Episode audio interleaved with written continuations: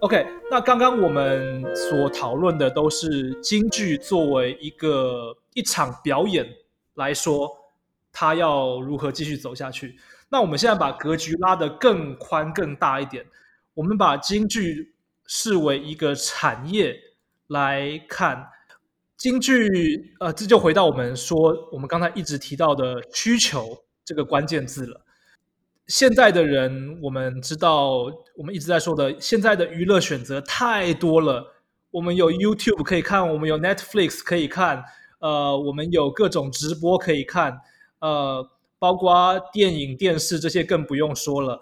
那我们有这么多的选择，但是我们同时又在面临少子化，也就是说，观众的呃数量。慢慢萎缩，慢慢变少了。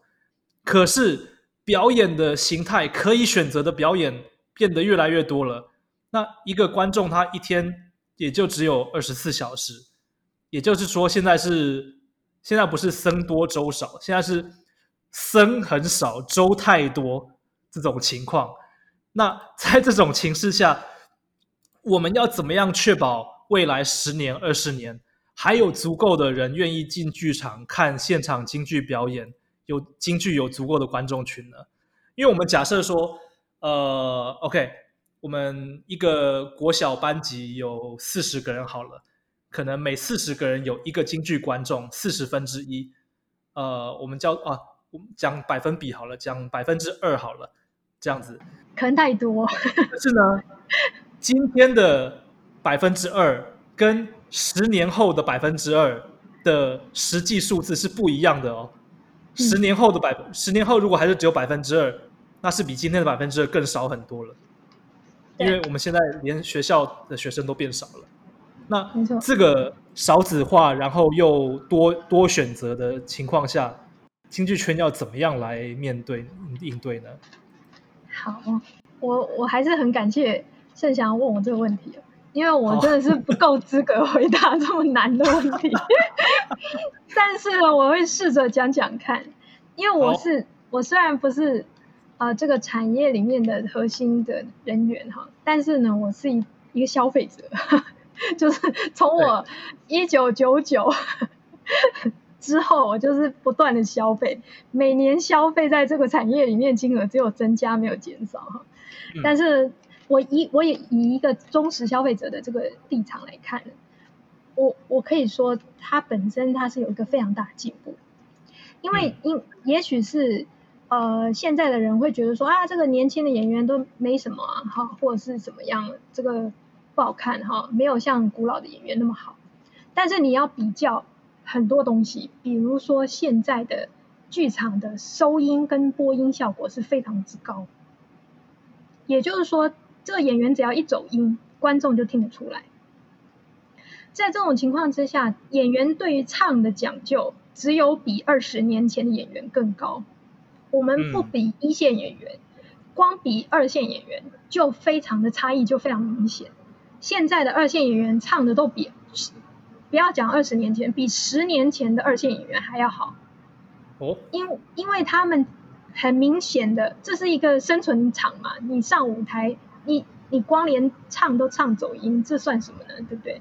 可是以前的呢，他没有麦克风，所以呢，他唱走音了以后，你听到乐队他吹出来什么声音，你就跟着哼，再怎么样你会回得来，而观众也不一定分辨得出你真的走哪里走音。嗯。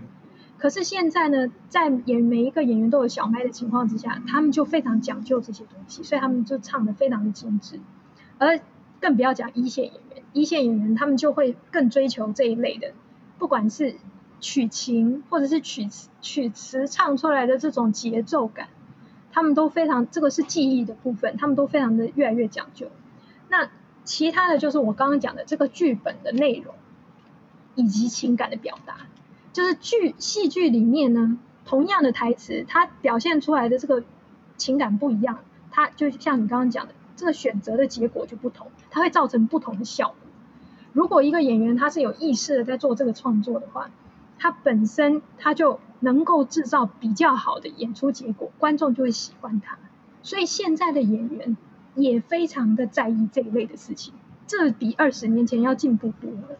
所以也许他还看起来很生嫩，也许他高腔还是有一点听起来没那么顺畅，但是他仍然是比二十年前的台湾京剧要要进步很多。这是记忆的部分。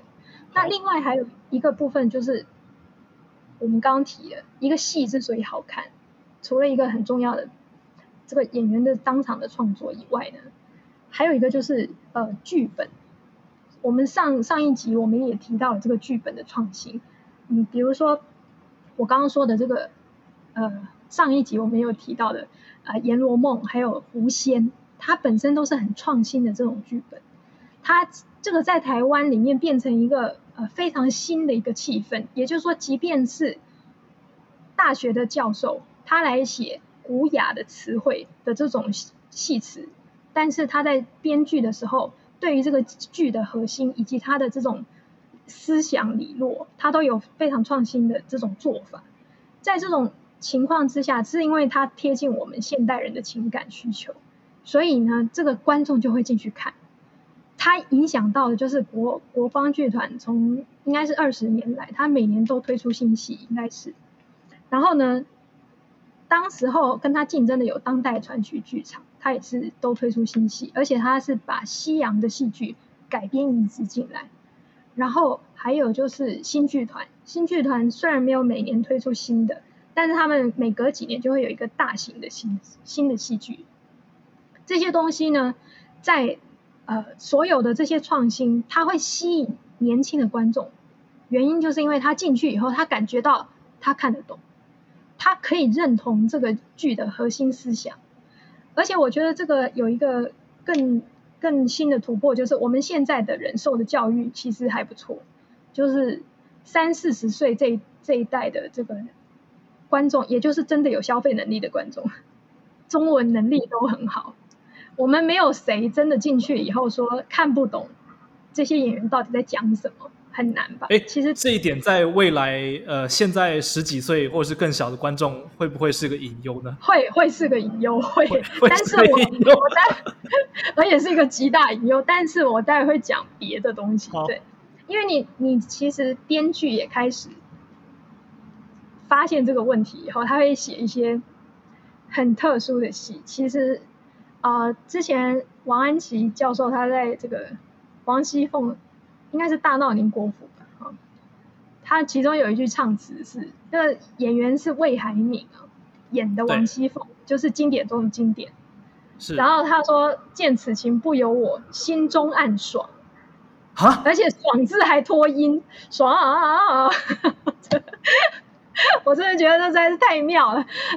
这一句台词出来的时候，我们这些老观众内心当然是一时惊讶哈，就是跟你刚刚等一下，我先确认一下，《红楼梦》里面有这样写吗？有类似的？没有啊，就没有啊。所以《红楼梦》那个年代应该还没有暗爽这个。那个时候的“爽”字应该是另外一个，比如说吃了吃的东西很凉，天气舒爽的爽，对对对对对，或者爽口的爽这个东西。对对，那个时候的爽还不是现代，应该不是哇就送哎，就得就得送啊，所以啊，当编剧已经像这么德高望重的编剧、德高望重的演员、德高望重的剧团，他都已经写出这种台词了。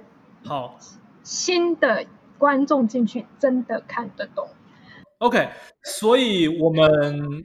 面临这个少子化的问题，还有，呃，这样讲可能有点有点这个侮辱我们的下一代，我们这个中文能力退化的问题。面面临这两个问题，我们目前看得到的解决之道、应应之道，就是不断的创新。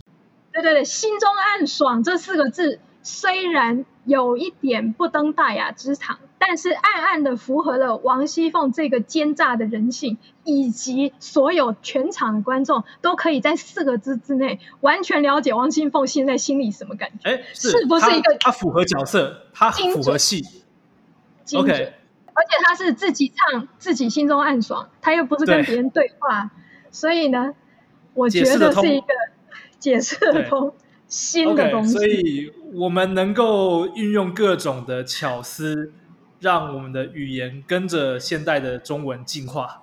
对对对，没错没错，是这样的。所以呃，甚至我们要做的更多，然后把然后在少子化这个比较小的整体观众 base 里面去吸收到更高比例的人愿意来看这些东西。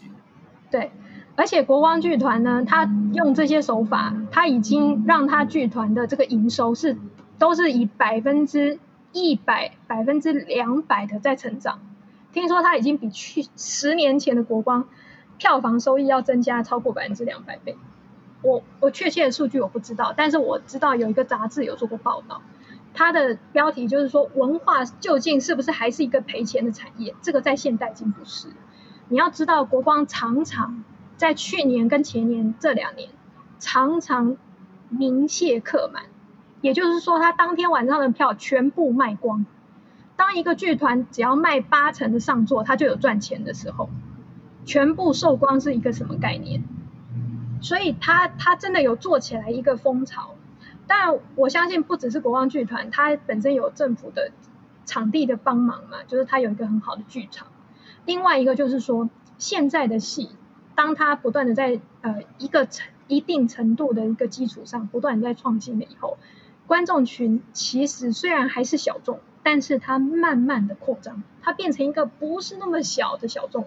虽然还是没那么多人去看，可是也有那种，我今天去看了以后，我觉得很开心。下一次再遇到这种演出的时候，我也会想要去尝试，也是有这种观众。所以它渐渐的变成一个灰色地带，而不是说所有在网络上刷刷手机的人，他都不去看戏，不会。渐渐的，他有改变。而且呢，像他们这次狐仙的演出，他们出动了一个很激烈的东西，叫做四 D 四 D 的影像效果。他在其中一个演员的身上穿了一个那个浮空投影的装备，那个是呃身上有那个感应的电子系统。然后呢，他在舞台上翻筋斗的时候，后面的布幕上有一个非常大的那个呃假人，好假人就跟着他一起做一模一样的动作，一个很大很大的投影，一个很小很小的演员，嗯，两个在台上做各种各样的光影，还有他有做了一个很多的视觉变化，在技术上他用了非常多新的东西，呃。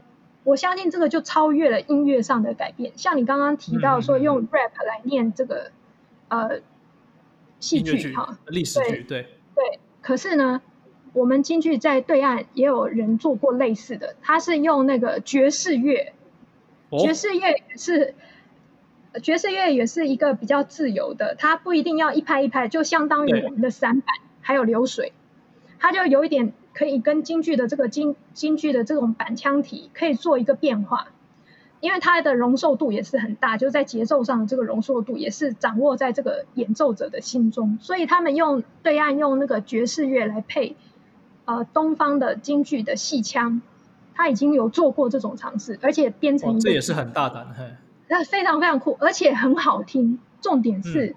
这两样东西竟然意外的契合，所以其实这个东西就已经本身就是非常可以发展，就乐器本身的变化，这种音乐本身的变化就很多，那就更不要讲我们现在每年的这个新编戏，他们都是一团是传统的乐师，另外一团就是全新的管弦乐团，还有国乐团，它会有管弦乐器跟国乐器，还有传统的这个京胡乐器。这三三种类型的乐器一起下去做这个整个音乐上的这种丰富性是不断的在增加，那而且还很成功的，呃，像是另外一出叫做《弄臣》，《弄臣》是新剧团把这个普契尼的那个歌剧对转变成是，对转变成这个京剧，然后呢，第一次去演第一次首演的时候我也有看。那时候就已经很不错。这一次我竟然听到他在其中的过门的时候，比如说他唱一唱戏，他中间会有几拍停拍，然后以前是用京剧来做音乐的表达，忽然他那个几拍忽然就换成大提琴，然后呢，到了他开口唱的时候又换回来京胡，甚至他已经做到这种实验性的，把中西乐器两种放在一个乐剧里面做变化。到了这种地步，所以其实音乐上他也做了非常大的视听的享受。你在现场的时候，你真的可以感觉得到非常丰富的，耳朵都忙不过来，眼睛也忙不过来的这种情况。所以这这些新的东西，它仍然是可以扩展市场以外呢，我一直都觉得，其实它可以做非常多新的尝试。比如说我刚刚说的这个四 D 投影，那个演员身上穿的这些东西，然后他在做武打动作的时候，观众可以在别的地方可以看得到。像这种技术效果，只要带着科技知识，它接下来它就一定还会有更大的发展。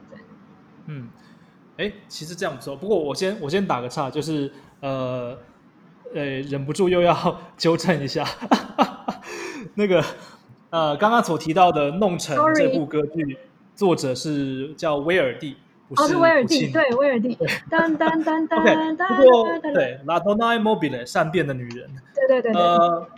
听完你这样讲以后，其实我又恢复一点信心了。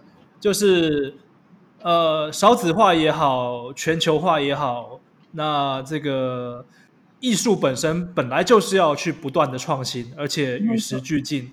那科技也不应该是艺术的敌人，而应该是艺术的帮手，可以这样讲。没错。呃，狐仙应该就是一个最好的例子。呃，所以。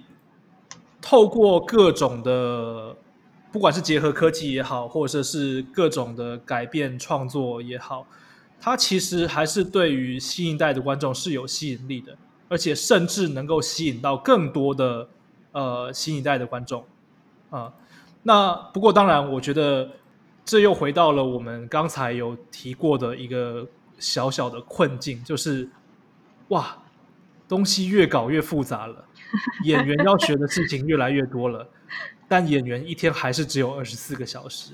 对，他不能像七龙珠的悟空和达尔一样跑去精神时光里面修炼。对，没错。呃，也他也不能跑去桃花源里面那个外面一天里面一年这样子的修炼。他一天还是只有二十四个小时。对，哎，其实我们发现一件事情，就这个题外话，就是。呃，七龙珠里面的精神时光屋，好像它的概念跟这个 陶渊明的桃花源 类似，蛮类似的。就里面的时间的流动的速度跟外面不太一样。超这个是我们题外话，我们事后会剪掉。这个现这个这个现代版叫做那个什么重重力的 Gravity 那个电影。哦，Gravity。他他不是他不是去找他找黑洞吗？然后找黑洞的这个过程里面回来，他女儿都还活着，一百二十几岁，而且扭曲了，对对对对对对对对，这就是一个非常让人家让观众非常放松的一个无限想象的空间。哦，不过我觉得这个呃大灾问也可能还不是我们回答的出来的。就你为了求新求变，为了呃跟观众跟语言一起演进，你势必得。呃，拥抱科技去，然后做各种各样的创新尝试，然后可能戏的元素会变得越来越复杂。那但是演员确实他的时间要么花在这里，要么花在那里，确实是一个很大的挑战。那这个就由诶我们之间就无法 在我们这里来解决了。好，那诶回到刚刚的问题，就是我们在面临少子化的时候。呃，要确保未来还有足够的观众群，也就是说，未来现在现在的呃小朋友或者学生学生这一辈的人，我们希望要有更高比例的人愿意进剧场看现场京剧，我们才能够有同样的观众人数。那如果你再把你的层次升高一点，想象自己是，比如说文化部长这种角色。从这样的角色应该要做什么事情吗？其其实我很难真的把我自己的层次拉高了 到文化部长的这个层次，但是呢，我可以稍微做一点想象，就是提供他们的想象哈。对，因为你可能不太清楚这个市场，因为我相信你也不是这个受众哈。有一个游戏叫做《王者荣耀》，这是手游吗？是是是是大陆的手游，哦，我不知道。对对对，这个这个大陆的手游呢，它其中有一个桥段是，呃，甄姬，甄姬就是那个曹操后来喜欢的一个小妾嘛，哈。